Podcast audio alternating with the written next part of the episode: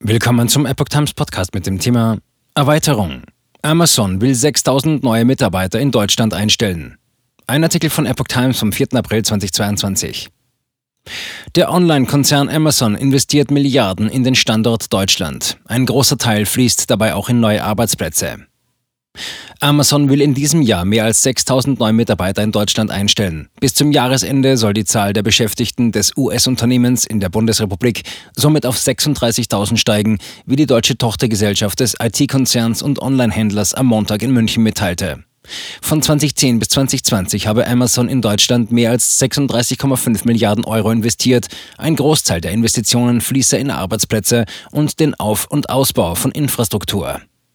Amazon hat nach eigenen Angaben mittlerweile mehr als 100 Standorte in Deutschland. Die neuen Arbeitsplätze sollen demnach in sämtlichen Geschäftsbereichen und an allen Standorten entstehen, von Logistikzentren bis zu Forschung und Entwicklung.